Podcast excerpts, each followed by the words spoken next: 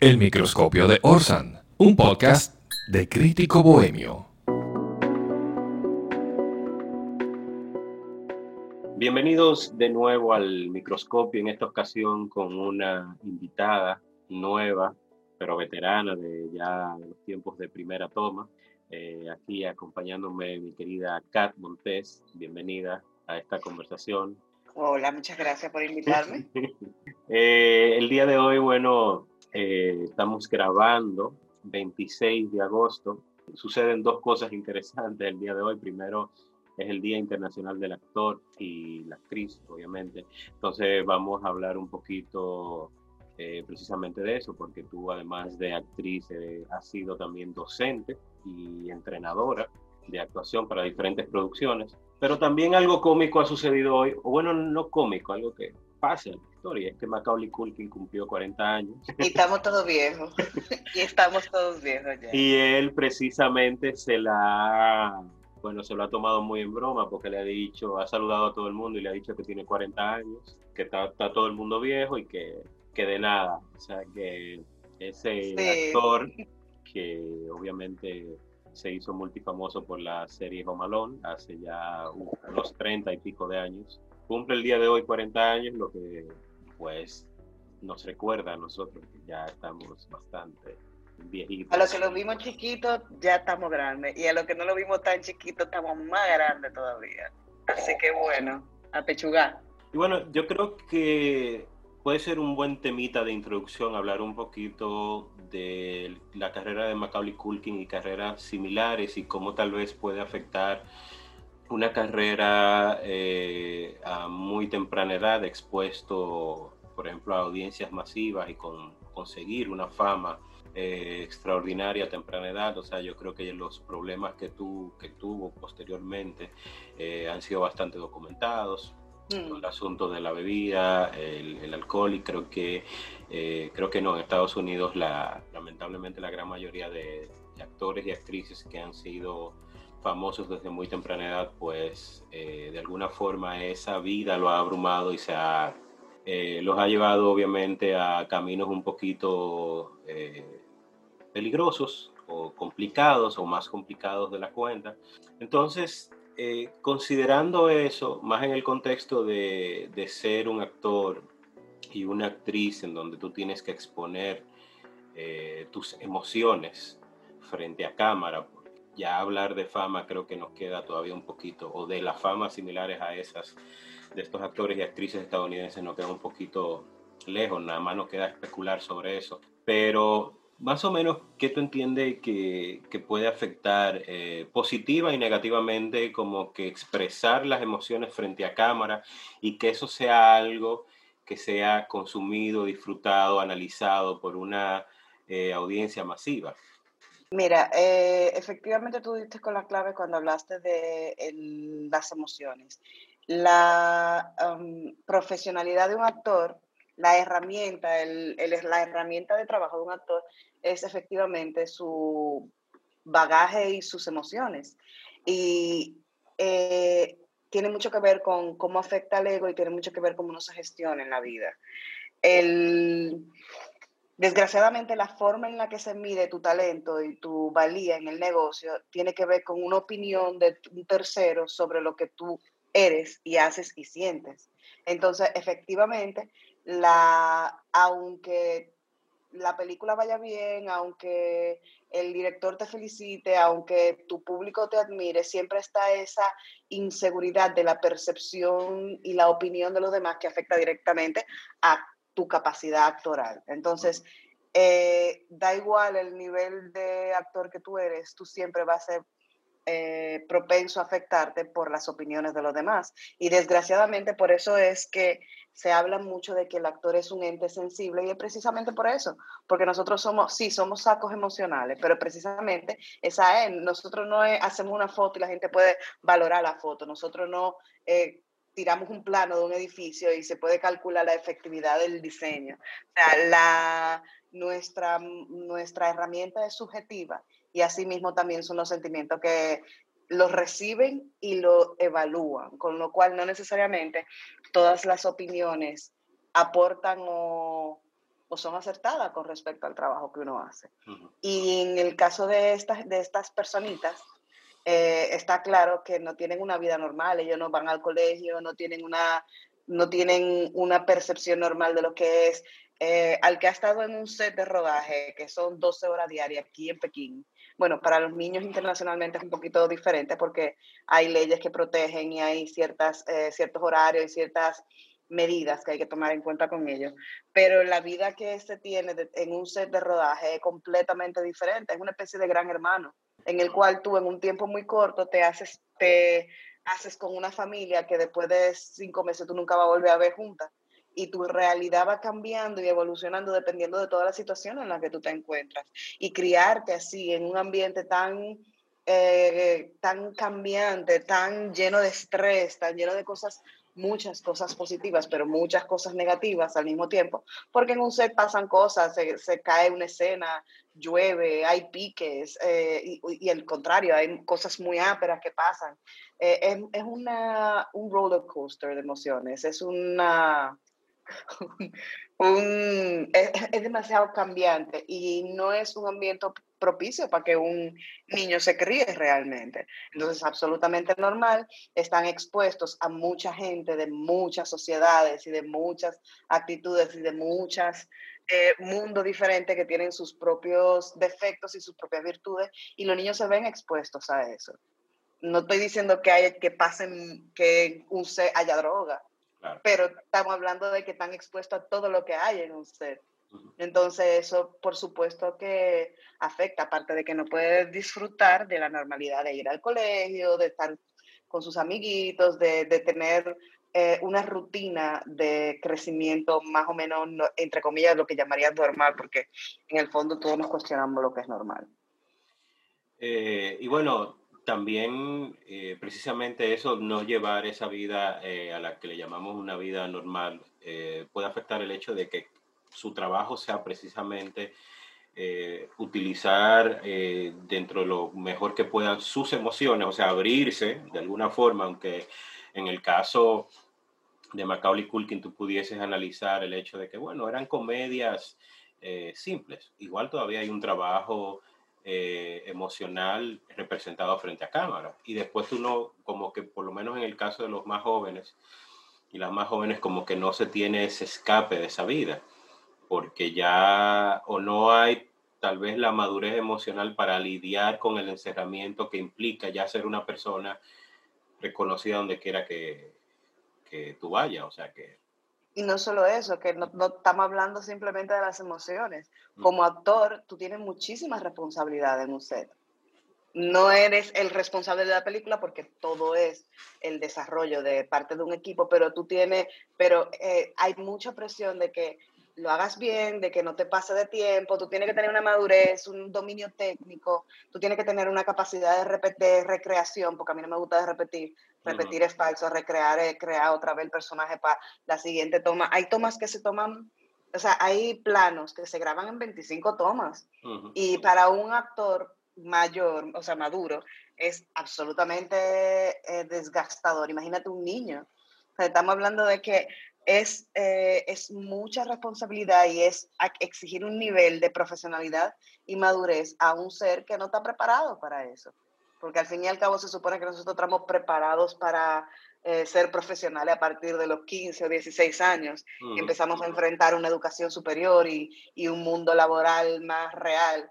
E, estos son niños y, y, se les enfrentan no solamente al rodaje, que si casting, que si la presión, o sea, la, el, el, ciclo emocional por el que pasa un actor todos los días, o no todos los días, en las épocas de su vida actoral, de me llaman, no me llaman, me quieren, no me quieren, me rechazan, no me rechazan, son cosas que también el niño eh, percibe. Entonces, es, no estoy diciendo que los niños no deberían de ser actores, estoy diciendo que hay que tener mucho cuidado con lo que se, cuando tú quieres que tu niño sea un actor. Hablando con un, amigo director de casting dominicano, eh, tuvimos hablando, hicimos incluso una charla de mi hijo quiere ser actor.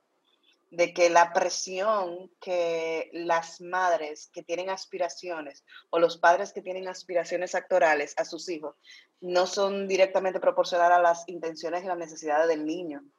Entonces, eh, no solamente eh, que se entiendan, sino educar también al representante del niño en el set o al representante del niño durante la vida, eh, durante toda la gestión actoral, que no es el niño no lo tiene que hacer bien, que el niño no tiene que ganarse el papel, que el niño no es malo si no lo llaman. Es simplemente el mundo funciona, el mundo, eh, el medio actoral y el medio del cine de cara al actor funciona de una forma muy particular. Entonces, no todo el mundo está preparado para para desarrollarse bien en el medio, ni, ni tiene las herramientas como para aguantar eh, la parte negativa de lo que conlleva ser actor. Sí, porque estamos también en una, en una situación en donde me imagino que todo padre y toda madre quiere, quiere proteger eh, de alguna forma a su hijo y también está la condición de que si yo soy el papá o la mamá de, de, de un niño o una niña, yo entiendo que ahí hay un talento nato a explotar porque es mi hijo y es mi hija. ¿Cómo, cómo, uno puede, cómo puede ser que no sea talentoso?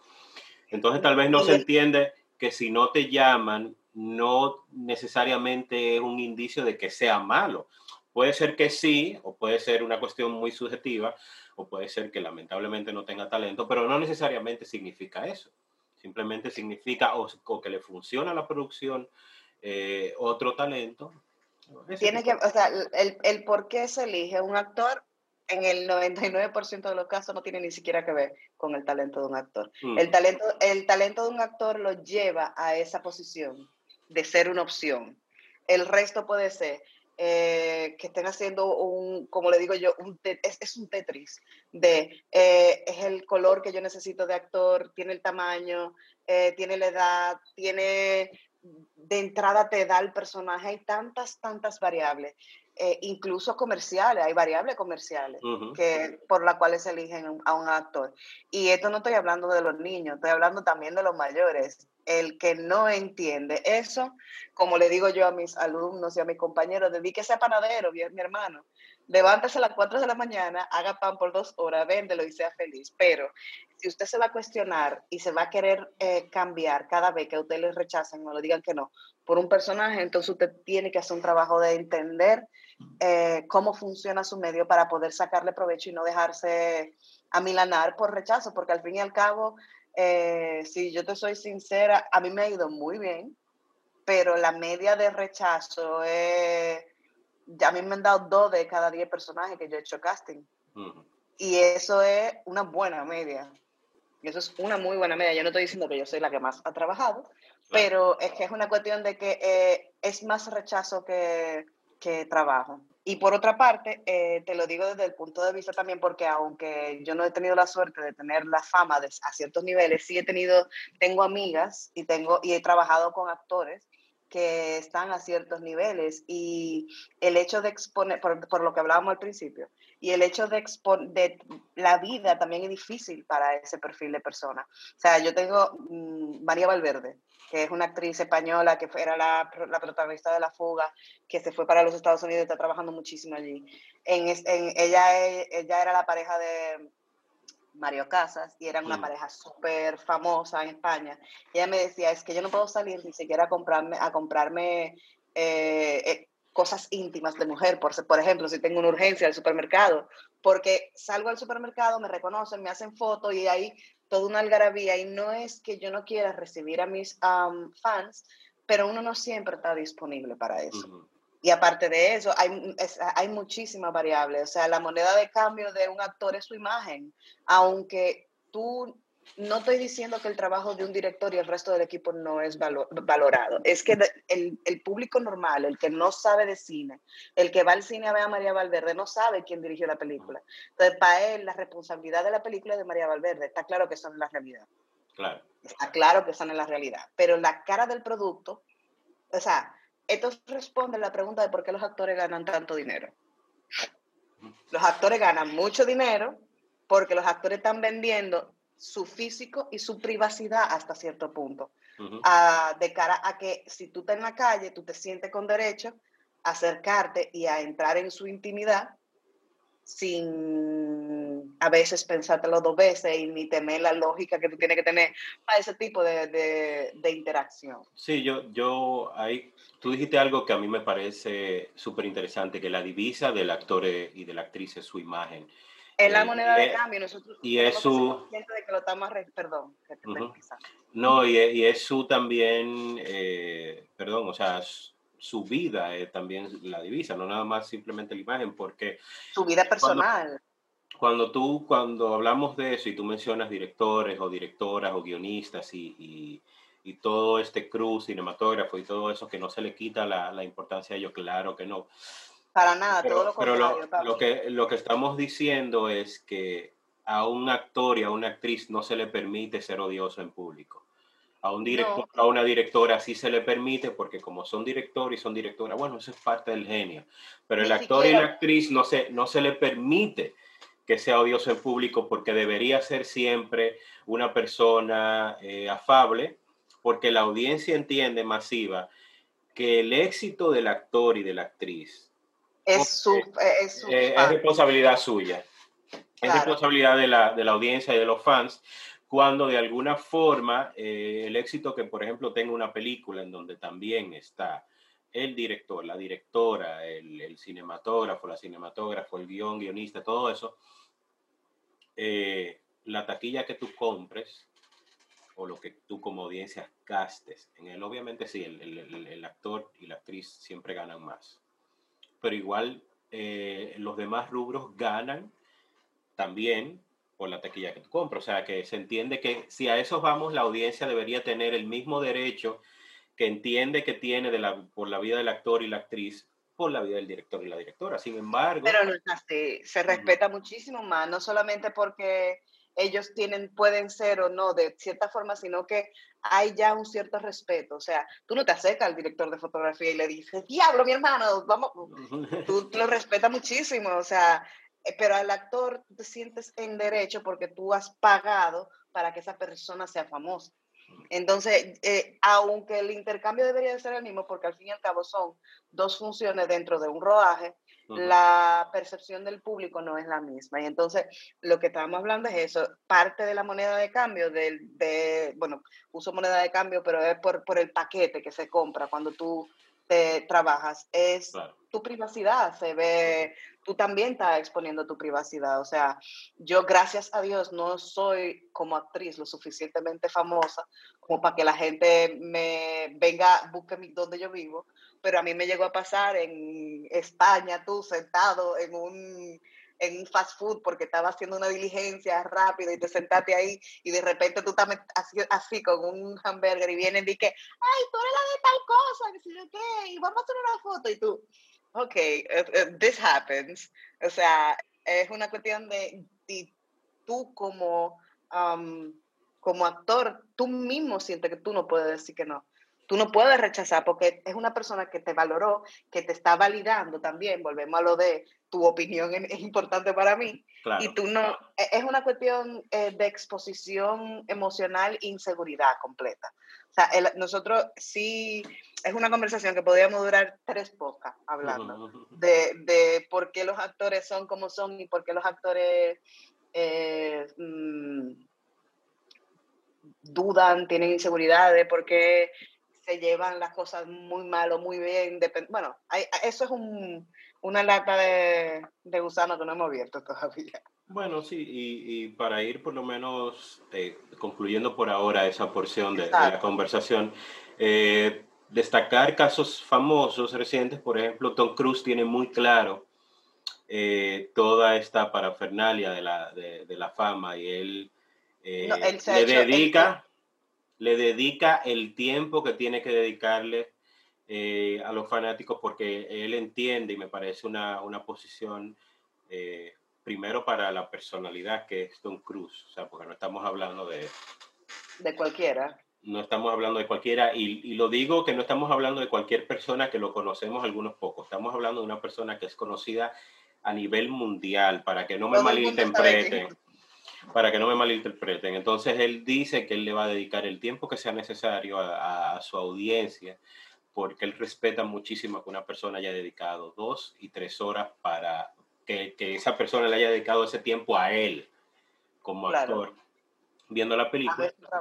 Y por otro lado, vemos lo que sucedió hace un par de años con Daniel Craig, que obviamente eh, toda la responsabilidad de él como actor, como James Bond, eh, la responsabilidad mercadológica, la responsabilidad de la imagen, pues lo llevó a eh, encuevarse y decir en ese momento que no volvería, por más dinero que le dieran, no volvería a Nunca más.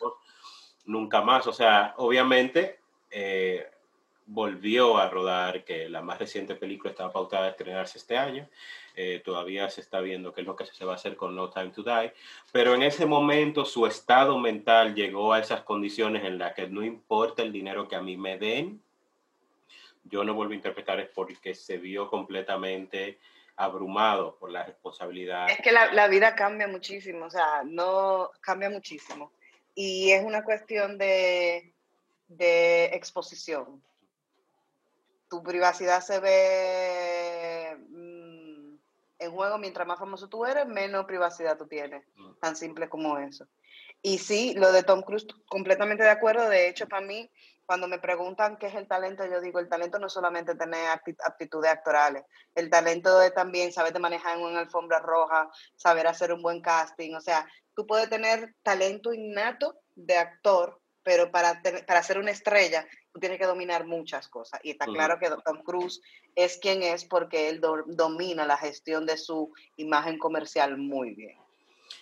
Y bueno, pasando a la, a la parte eh, docente, que es en lo que entiendo que te has desarrollado más en tu carrera, o por lo menos desde que, desde que nos conocemos, te conozco, es por la promoción de tus talleres desde España y luego obviamente lo has venido ejerciendo aquí y claro, eh, tomando en cuenta lo que tú prefieras revelar y decir de, de, cómo tú das tu docencia, pero ¿cuáles son los enfoques que tú tomas a la hora de, dar clases? Porque estábamos hablando, hemos hablado precisamente de saberse manejar en el público, eh, obviamente de, me imagino, de desarrollar las emociones de cada uno de tus estudiantes y o sea, ¿qué cosas tocamos en, que tú puedas revelar en, en tus mm, ah, yo no tengo, yo hablar puedo hablar de todo, lo que pasa es que si, te, si, te, doy mi clase técnica podemos durar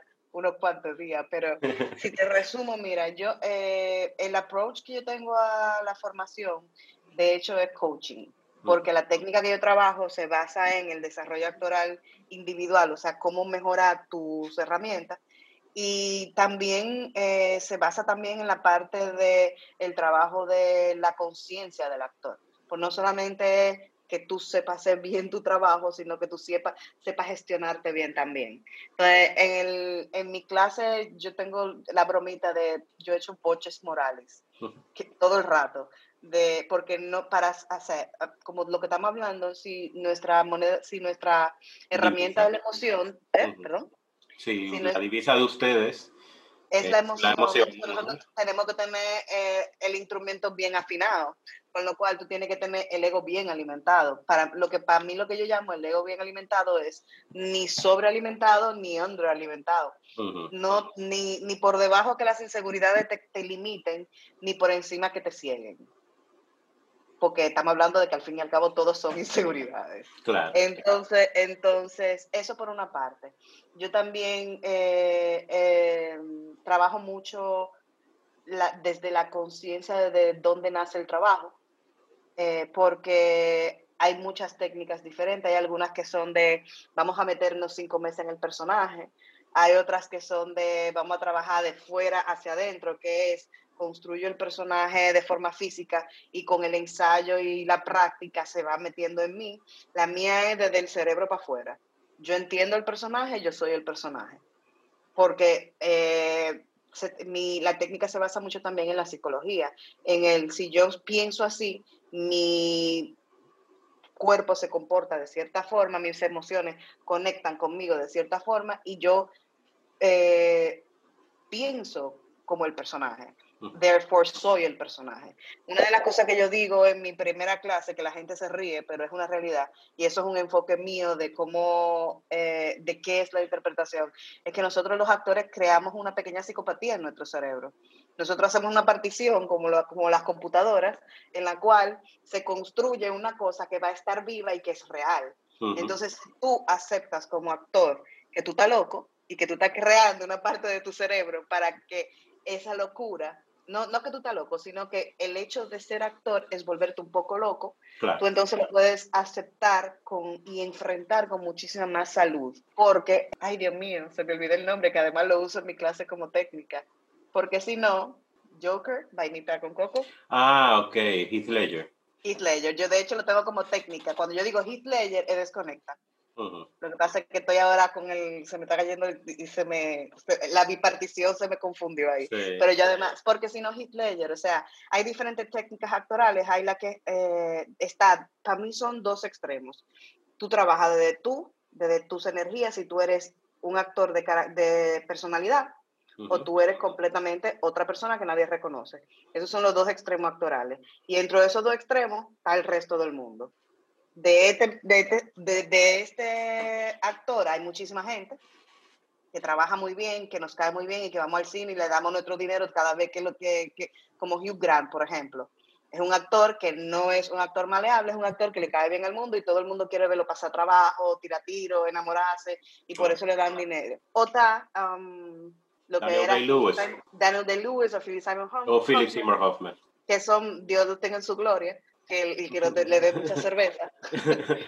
que, porque eh, que son personas que se, que, bueno, Philip Simon Hoffman más difícil porque él era, tenía un físico muy característico, pero Daniel Day-Lewis, de hecho, el problema de él es que la gente no lo reconoce porque es tan diferente entre una película y otra, que tú dices Daniel Day-Lewis y la gente dice, ¿quién? Y tú le dices, el de Abraham Lincoln. Y dicen, ¿y qué más ha hecho? Porque nada más lo ven como Abraham, como Abraham Lincoln. claro. Porque él, él, él, es tan, tan, tan camaleónico que es poco reconocible. Eh, pero a ese nivel de actuación, ese nivel de, de, de caracterización, nada más un 5% de la población actoral que es capaz de hacerlo. No todo el mundo llega ahí. Eso no significa que no todo el mundo sea tan buen actor. Eso significa que tú tienes capacidades, talentos y técnicas específicas. Tú mencionas el caso de, de Heath Ledger y obviamente mencionas cómo tú tienes ese acercamiento a la hora de dar tus clases que dice que es de, desde el cerebro para afuera en comparación a las otras cosas. Eh, además del caso de Heath Ledger, para quienes están escuchando y tal vez lo desconocen, eh, hizo de Joker en la película de Christopher Nolan, The Dark Knight, hizo del Guasón, eh, murió de una sobredosis por unos medicamentos. Todo a causa de una depresión arrastrada por haber creado el personaje del Joker y ese personaje haber echado raíces de forma no saludable en su ser que lo, que lo decompuso un poquito. También hay historias eh, que recuerdo de Pacino con Scarface, que se mudó a Miami y todo eso y vivió como un latinoamericano exiliado de su país en Miami por mucho tiempo y le costó desconectarse de, de ese proceso. Pero, eh, a ver, porque lo que quería eh, preguntarte, a ver, si tú estás consciente de que, por ejemplo, hay eh, estudiantes que van a tu taller que tal vez le funcionaría otra técnica. Entonces, yo me pregunto si se da conscientemente un taller de actuación sabiendo que esto lo que puede ser es eh, alimento o opciones alternas para la labor de un actor o una actriz que a la hora de interpretar un rol tal vez no le funcione, en ese rol, en ese caso, tal vez no le funcione la técnica eh, que, tú, eh, que tú impartes, que es la del cerebro para afuera, tal vez le funcione y haya el tiempo en la producción de que ese actor y esa actriz le dedique dos y tres meses a la creación del personaje y luego regrese al set. O sea, no sé si tú tienes eso en mente, que tú tienes 10 estudiantes, pero cada, cada cabeza es un mundo. A lo mejor hay algunos de esos estudiantes que entienden que el method acting o la actuación de método, que es la a la que nos referimos con Pacino, a la que nos referimos de eh, meterse seis meses en el personaje y, nunca salir de él mientras está actuando. No sé si tú tienes eso siempre en la mente. Dos cosas con eso. Eh, eh, al fin y al cabo, todos salimos del method acting. Mm Stanislavski, papá Stanislavski se inventó una técnica y de ahí se formaron, se fueron como, hubo una primera camada de formados de, de estudiantes que a su vez formaron como escuelas y se, ha, yo, y se ha multiplicado, pero casi todas las técnicas actorales, si no digo todas, eh, vienen de ahí. Yo trabajo, yo soy, mi, mi técnica viene Stanislavski, después Meissner, que fue su alumno, William Layton, que fue alumno de Meissner, Macarena Pombo, que fue mi maestra, y yo. O sea, esa es como la cadena. Con lo cual, mi técnica tiene una versión del método. Lo que pasa es que para mí, eh, la forma en la que Macarena lo enfrentaba y la que yo también elijo seguirlo enfrentando, el método es algo eh, puntual. Yo no creo en que un actor se tiene que meter seis meses en un personaje. Yo creo que un actor tiene que hacer prácticas del personaje, asignar momentos de ensayo y de trabajo y de conexión, de, como le digo yo, de paseo de personaje. Tú, este día eres el personaje, te va y hace la compra como el personaje, limpia como el personaje. Tú haces ese trabajo, pero tú no puedes llegar a tu casa y besar a tus hijos y acostarte con tu mujer como el personaje, porque eso no es saludable. De hecho, volviendo a recuperar, Daniel Day-Lewis, él ahora mismo está retirado como por quinta o sexta vez porque él es del método. Él es una persona que desde que le llega el guion hasta que dicen corta, que puede pasar un año, empieza a trabajar y se conecta con el personaje de tal forma que él mismo admite que ha destruido su vida personal. Porque él pasea, él, se acostaba con su mujer, como, como, el personaje y estaba todo el día en personaje. Entonces, mi, mi approach a eso es que tú puedes puntualmente pasear tu personaje y trabajar el método para entenderlo y que desde que se dice acción hasta que se dice corta, tú eres el personaje. Es lo mismo que el método, pero contenido en pequeños módulos, o sea, en pequeños módulos de práctica. Y por otra parte, está claro que eh, como tengo la suerte de que mi método es coaching, yo me adapto a lo que entra por mi puerta. Si yo tengo un actor que de afuera para adentro, yo le enseño, mira, tú lo puedes hacer así también, pero lo enseño a efectivizar su metodología también. Porque el problema con el de fuera para adentro es que tú requieres de un tiempo de ensayo y de preparación, que en el cine no está. El problema del, método de fuera para adentro es que tú coges, construyes el personaje y tú tienes que moverte, moverte, moverte y no es algo que tú haces en dos segundos para que conecte y para que interiorice, tú tienes que dedicarle un tiempo de trabajo y no necesariamente tenemos ese tiempo en el cine. Entonces, precisamente mi técnica es diferente porque es una técnica un poco más efectiva de cara a la construcción y la creación de personajes audiovisuales. Es específicamente una técnica audiovisual. Cuando tú hablas que obviamente no existe ese tiempo en el cine, lo estamos haciendo en comparación al teatro, me imagino, ¿verdad? Sí, porque en el teatro, exacto, en teatro tú tienes tres meses, dos meses para montar una obra y en el cine tú tienes tres ensayos con el director, si tienes suerte. Claro. Porque hay mucha gente que hace el casting y que lo siguiente que sabe es que está en el set para rodar. Y, y el director, cinco minutos antes de la escena, le dice, mira, vamos a, vamos a pasar línea a ver cómo está esto porque ya el director en teoría contrató lo que necesitaba y le gustó. Entonces no necesariamente tú tienes tiempo para preparar. Y es tu responsabilidad, que esto, hay un director dominicano que me, va, que me está dando un beso en la boca, si me oye. es tu responsabilidad como actor llevar el trabajo hecho al set. Tú no puedes esperar que llegue y decir, ¿qué es lo que vamos a hacer? ¿Cómo es que tú quieres que yo lo haga? No, tú tienes que llevar su trabajo porque no necesariamente está el tiempo de construcción en el y no, a ver, con esto no estoy diciendo que siempre, siempre, siempre el que manda es el actor, todo lo contrario. Si tú llegas a un set y tu propuesta no le gusta al director, te la va a cambiar y tú te tienes que adaptar. Claro. Porque el, set, el director tiene su visión y es su historia y es el que la está contando. Pero pasa que tú tienes que hacer el trabajo. Por eso yo soy militante, absoluta militante de la formación mm. actoral. Porque tú tienes que tener las herramientas para defenderte y para hacer tu trabajo bien. Algo que que me interesa también debatir contigo sobre la actuación, ahora que tocamos el tema del teatro y el cine, es que, por ejemplo, yo como audiencia comprendo, y, siempre se dice esto del teatro, cada actuación de cada día es diferente. Entonces, tanto cambia la, la, la interpretación cada noche como, como puede cambiar la, la aceptación o la apreciación de la audiencia. O sea, si yo voy todos los días a ver la misma obra, Veo, veo interpretaciones diferentes de la misma persona, porque está la famosa frase de que el actor y la actriz mueren todas las noches. una sala de teatro. el personaje. Ajá.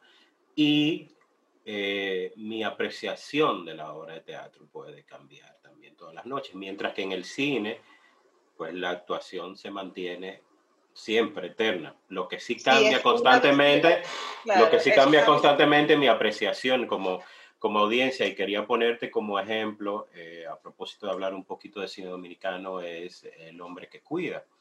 Una de las historias que he hecho siempre del hombre que cuida es que cada vez que le he visto, y creo que es la película dominicana que más he visto, eh, repetidas también.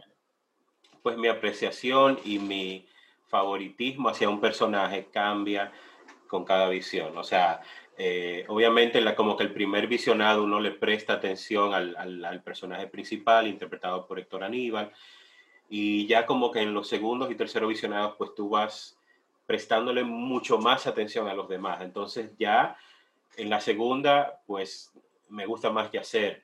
En la tercera, me gusta más eh, esta chica, ahora se me escapa el nombre, me gusta más Julieta. En la otra me gusta más eh, la joven ah, también.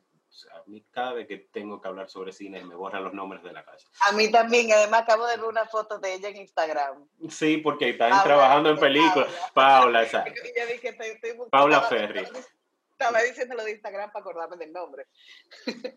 eh, sí, um, es que la percepción del cine es uh, inmediata e impersonal.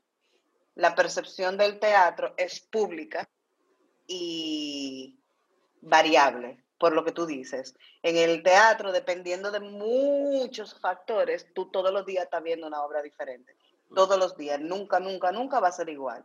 En el cine es la misma visión, la misma propuesta, pero depende mucho también de lo que tú traes a la mesa, cómo tú te sientas, cuáles son tus experiencias, cuál es tu percepción de la misma película, porque tú lo estás, lo estás diciendo, por ejemplo, desde el punto de vista de un crítico de cine, que se fija en cosas específicas. Pero una persona normal puede estar quillado y un día le resuena a otro uno de los personajes que tapas que tiene y hace empatía con uno de los personajes porque le está pasando algo similar. Entonces es mucho más personal por cómo uno lo consume y por eh, los elementos que, que le afectan. Aparte de que me puedo meter en terreno peligroso aquí. Tú eres que eh, no, no, yo, lo, no, yo no tengo problema. Eh, son dos medios de interpretación, son dos medios de eh, entretenimiento completamente diferentes con, con finalidades diferentes. Tú cuando vas al teatro, tú desde que tú entras por la puerta, tú, tú estás comprando y pagando en tu cerebro eh, la, déjame decirlo de otra forma, tú estás entrando a una realidad alternativa que tú estás dispuesto a aceptar porque sí. Da igual que tú estés viendo una persona parado en un cuarto negro con cortinas negras, tú te crees que él está en la playa porque él dice que él está en la playa. Entonces tú estás jugando a un mundo imaginario eh, de alguna forma más rico porque el límite está en tu imaginación. Eso es como leer un libro versus una película. Cuando tú ves una película, tú estás, tú estás viendo un punto de vista, una visión en específico y algo, no, no quiero decir más natural, pero sí más real, en el sentido de que la gente está en una casa de verdad, tú por la ventana ves que está nevando, tú no tienes un actor en medio del escenario, eh, en medio, perdón, en medio del escenario diciéndote, ay, tengo frío, y ya tú entras en la convención del que él tiene frío.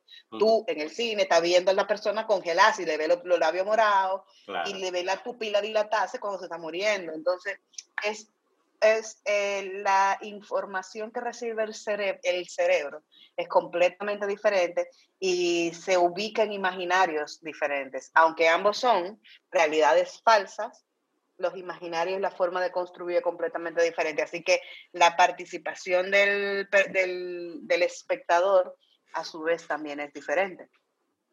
Hablemos un poquito de lo que, obviamente, lo que estamos viviendo desde marzo eh, todo el asunto de la pandemia por el coronavirus. Eh, para nosotros desde marzo, para ya países de, del este, pues desde noviembre, diciembre. Eh, además, obviamente, de ser... Para mí desde, desde, desde, febrero. Desde febrero. Porque yo me tranqué de que vi lo de China, dije, ajá. Bueno, tú, y yo, tú y yo no somos muy buenos ejemplos, acá, porque tú y yo mayormente vivimos trancados vivimos mayormente trancados. O sea que nosotros vivimos, vivimos en pandemia, vivimos en pandemia feliz eh, la mayor parte del tiempo. Pero eh, obviamente, además de ser un trabajo y que la preocupación inicial de las personas que viven de esto, quieren vivir de esto, eh, se les bloquea un poco con la pandemia, pero también la actuación es una, es una expresión artística. Hay una necesidad emocional de actuar. Entonces, yo creo, o sea, lo que he visto, eh, tanto eh, de actrices, en, el mayor de los casos dominicanas, y de eh, comediantes ya dentro y fuera de, de nuestro país, que las redes sociales, las aplicaciones digitales, TikTok para mencionar algunas, le ha brindado una plataforma para expresarse artísticamente. ¿Cuáles son tus opiniones de, por ejemplo, esas catarsis artísticas digitales a las que se ha recurrido eh, para, para, precisamente eso, expresar emocionalmente el arte, aunque, aunque no se le pague, pero que existe esa necesidad de hacer una interpretación eh, dramática eh, y más durante, durante tiempo Mira, estamos viviendo. Con respecto a eso, estoy muy de acuerdo con lo que tú estás expresando, que son de plataformas de exposición para mantenerse en contacto con su ah, necesidad, con su amor hacia el arte y con su, con su profesión, básicamente. Eh, fue una época en la cual todo el mundo dejó de ejercer.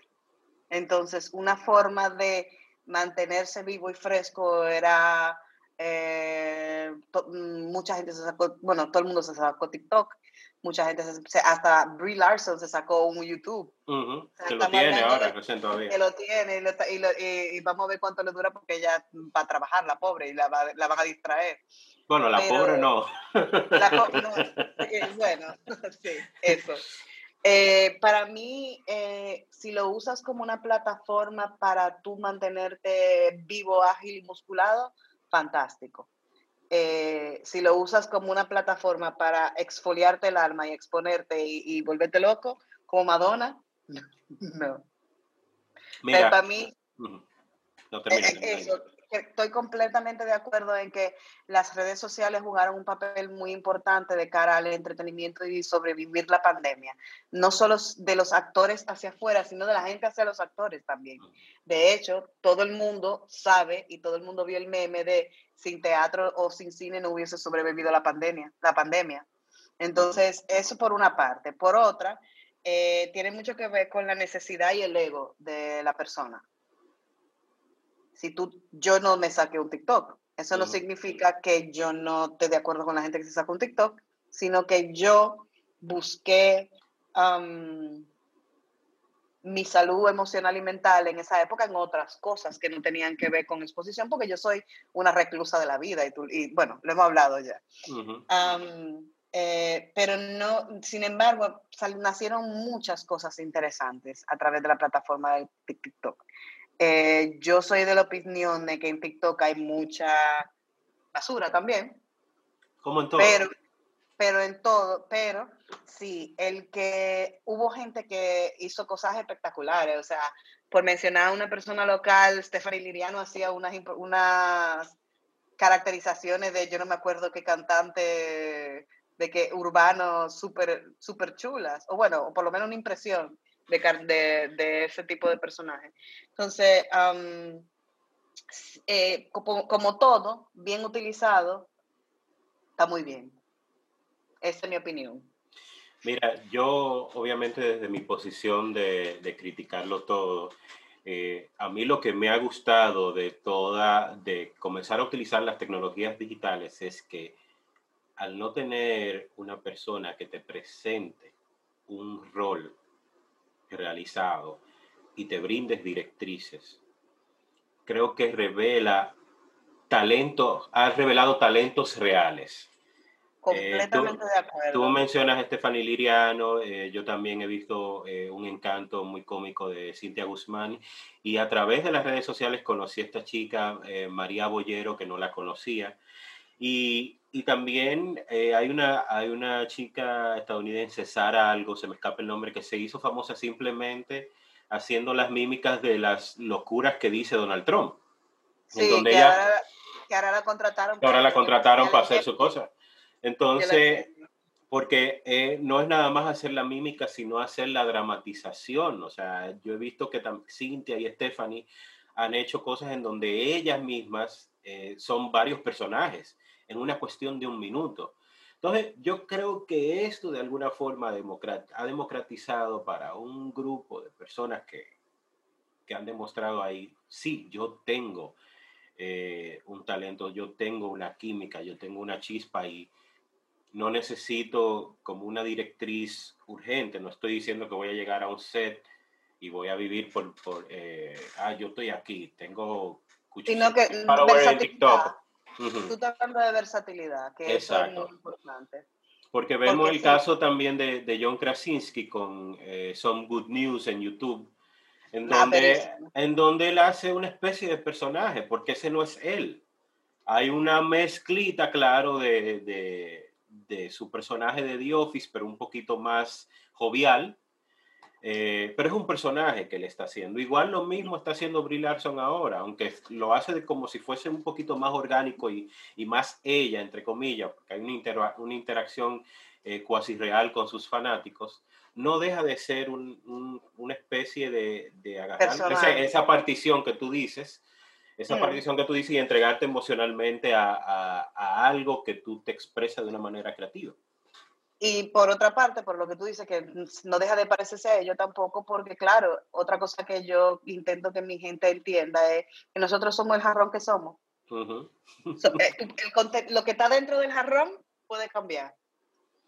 Muy pocos actores son capaces de cambiar el jarrón.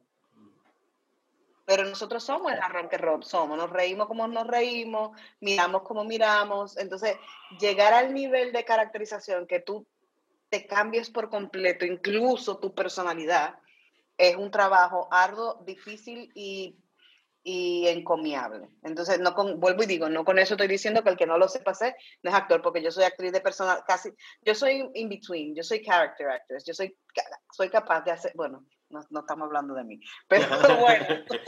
Pero estamos hablando contigo, pero si tú quieres darle para allá, porque yo también es contigo que estoy hablando. Poniéndome, poniéndome en el medio, yo soy muy característica porque tengo un físico muy característico. Yo no, no, no es como que me puedo convertir mañana en Julieta, ni en la doña elegante de, porque eso tengo un físico muy característico y eso me define. Entonces, así como me define a mí, la, textura emocional de, de Brie Larson es muy particular. Por eso es que la inseguridad, aunque ella esté en, ¿cuál era la de Marvel que ella estaba? Captain Marvel eh, eh, aunque ella en Captain Marvel, su personaje tenía dejes de inseguridad, porque eso es algo parte de lo que yo de lo que yo llamo el clown, de la esencia del actor. Entonces, bueno, eso, que em, sí, que en muchos talentos y además, por ejemplo, con incluso con los late night shows se, se notó muchísimo. Quién solo desde su casa podía llevar la batuta. Claro, exacto y quién es eh, la cara de un equipo muy bueno. Se notó muchísimo, muchísimo, muchísimo. Entonces, sí, completamente de acuerdo. Las plataformas fueron un sitio donde, donde poder eh, entregarse y jugar sin miedo. Eh, lo siguen siendo porque se han creado muchas plataformas donde se sigue trabajando, se ha cambiado un poco, todavía no hemos llegado a comercializarlo de forma efectiva como para poder hacerlo por ahí. Pero Se, se, tan, se crearon muchas cosas interesantes. Desde y, luego. y definitivamente las plataformas fueron, me, me, hicieron el trabajo más fácil porque de por sí ya hacían una crítica previa de mira, ok, tú no funcionas, tú no funcionas sin esta, sin todo este eh, producción detrás. Tú sí. Y como que uno, eh, porque yo yo no, yo descargué TikTok simplemente para, para, buscar como que esas personas que sí se expresan. Yo lo abrí dos veces. No, yo no tengo. Y para, para, para, usuarios, pero yo no, yo obviamente yo no, como no tengo eh, interés y entiendo que tal vez no tengo el desdoblaje para eso, pues ni me atrevo. O sea, más, más allá de eso, más allá de esto, pues nada. Y luego talentos ocultos, porque la NASA con los bailes, o sea, rompiendo ahí. Rompiendo el internet. Rompiendo el internet y eso es algo súper ápero, o sea, claro. Eh, sí, muy ápero. Bueno, para ir ya eh, cerrando, hablemos un poquito de, del, volviendo ya a un tema educacional de tal vez de investigación. Eh, no sé qué posición tú tienes entonces de decirle tal vez a tus estudiantes, eh, porque mucho se dice de que si tú vas a escribir tú tienes que leer mucho, si tú vas a dirigir tienes que ver muchas películas. Entonces entiendo que al momento de la actuación no sé si se entiende, porque también hay personas que dicen que se pueden obsesionar con ciertos tipos de interpretaciones y se le daña tal vez la, la forma de expresarse. No, está clarísimo el, eh, el, el, el, elemento, a ver, tú tienes las emociones como actor, pero tú tienes que contar historias. Esas historias tienen que salir de algún sitio. O salen de tu bagaje personal, porque tú tienes una vivencia rica con muchas cosas, o salen de la investigación y la observación está claro que no todo el mundo tiene el bagaje personal para hacer todos los personajes. De hecho, eso es parte del proceso de construcción de personajes, la investigación. Para mí es importantísimo no solo ver cine, que eso es obvio, sino leer guiones, consumir eh, documentales, eh, jugar y, y entender y desmenuzar todos los géneros y todos los estilos. es un trabajo, eh, si la gente tiene la percepción, la gente no. Bueno, si vamos a decirlo así, general. La gente, tiene, La, tiene la percepción de que ser actor es aprenderse un texto y venir decirlo con actitud. Claro. Y no puede estar más lejos de la realidad. O sea, no puede estar más lejos de la realidad. Ese truco te funciona en una película. En la segunda película ya la gente se aburrió de verte tú tienes que tener las herramientas y la, y la evolución y la profundidad como para poder defender todo lo que se te tire. Y eso solo se consigue con, vuelvo y digo, formación y investigación. Que tú no quieres pagar tu dinero para que una persona te diga cómo actuar, pues entonces hay muchísimos cursos online, hay muchísimos mm, incluso los masterclasses, por ejemplo, mira películas, lee, investiga, hay muchísimas entrevistas riquísimas de Actor Studio que te pueden ayudar a hacer muchísimas cosas. Es formarse, formarse, señores. Yo tengo 15 años en la profesión, tengo nada más 5 años dando clases y yo soy la primera que cada vez que veo como que está pasando algo interesante en mi clase digo, coño, ay, perdón, conchale, recorcho. Olvídate, olvídate de eso, mija. Tú sabes que... a mí me hace falta entrenar también, porque al fin y al cabo mm, tengo la suerte de que de vez en cuando sigo como picoteando papelito por ahí, pero el, el instrumento se oxida también y hay que, hay que mantenerlo súper ejercitado, súper ejercitado. Y por otra parte, eh, me voy a meter en terreno ahí en camisa de once varas, pero lo voy a hacer con mucho placer. Eh, hay que tener mucho cuidado eh, qué usted considera que es la única forma de hacer las cosas y de formarse, de formarse. Yo tengo, conozco gente que porque ha hecho dos talleres ya creen que pueden dar clase. Ay, qué peor. Yo creía que te iba a decir que ya creen que pueden actuar todo lo que sea, pero da clase. No, eso, a ver, em, el, eso es otra historia. Yo estoy hablando ya de la formación. Eh, a mí hay gente que me ha dicho que porque me, fue a verme el masterclass ya está formado. A un masterclass que yo fui a DAC y dije, yo lo que fui, dije dos horas de que yo creo que la actuación y di algunos tips.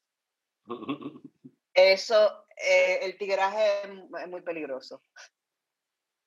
Em, pero con respecto a eso, yo lo que creo es que si tú quieres ser, yo amo a través de mi, de mi trabajo, yo nunca voy a dejar de aprender. Y si tú quieres ser bueno en tu trabajo, entonces aprende a hacerlo bien.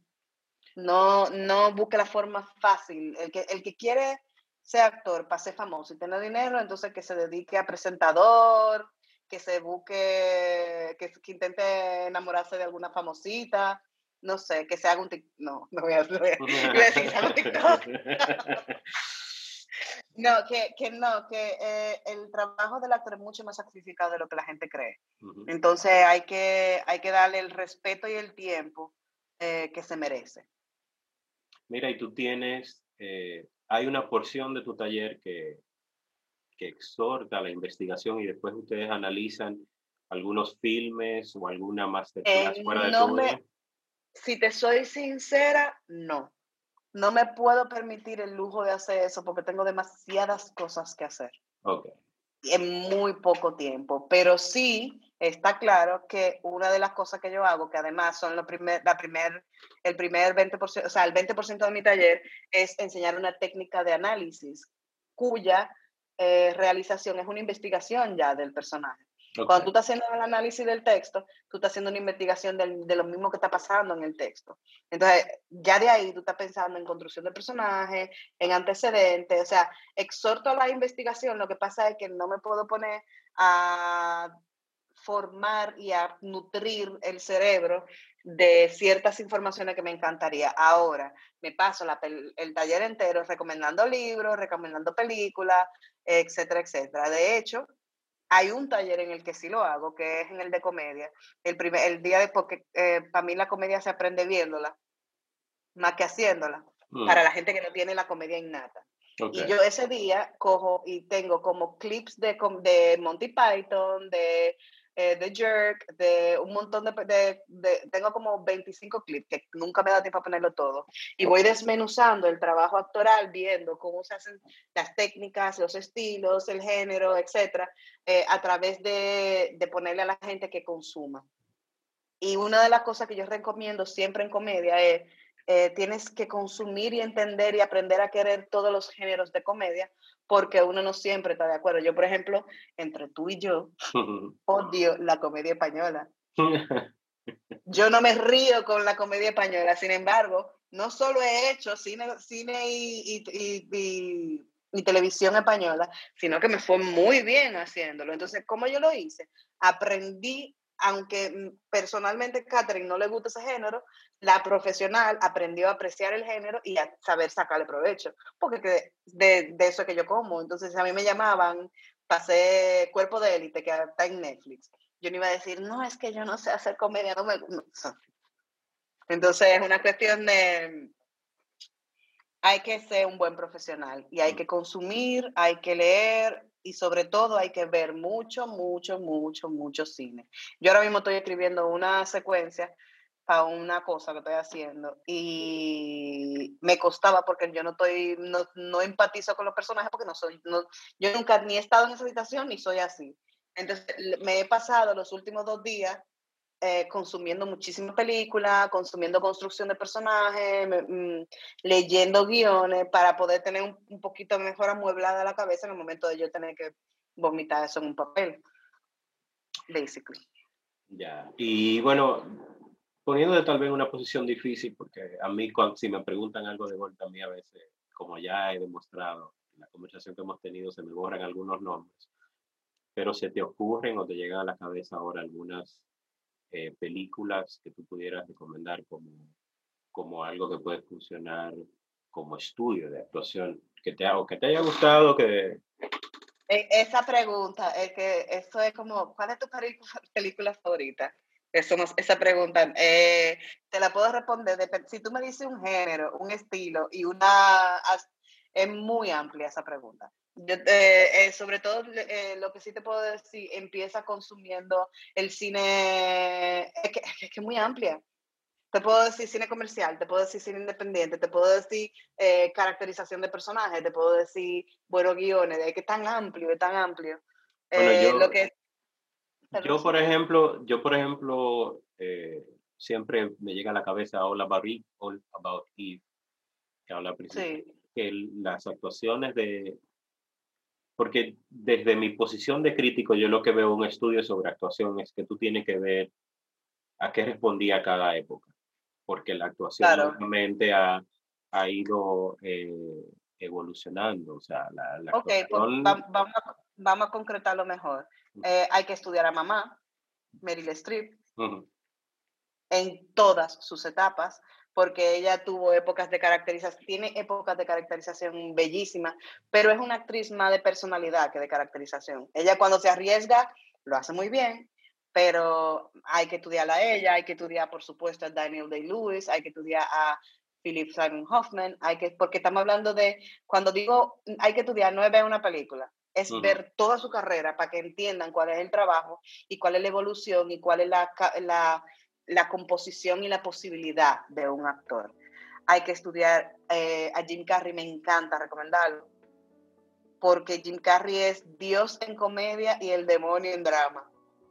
Es increíble ese hombre. Oye, lo que vamos a hacer, vamos a hacer un listado eh, para tenerlo como soporte en la publicación del blog, y así ponemos un listado de algunas películas, pero sí, yo entiendo, Felicimo Hoffman, eh, primero a mí me encanta porque eh, ha logrado en todas las películas que ha salido, por, por malas que sea o por muy poco que salga, robarse eh, la esencia de nada más estando enfrente. Él tiene, creo que salen de Heartbreak Kid, que es una comedia romántica medio de Sentón y su rol es el, como el en Happiness es una bestia. Eh.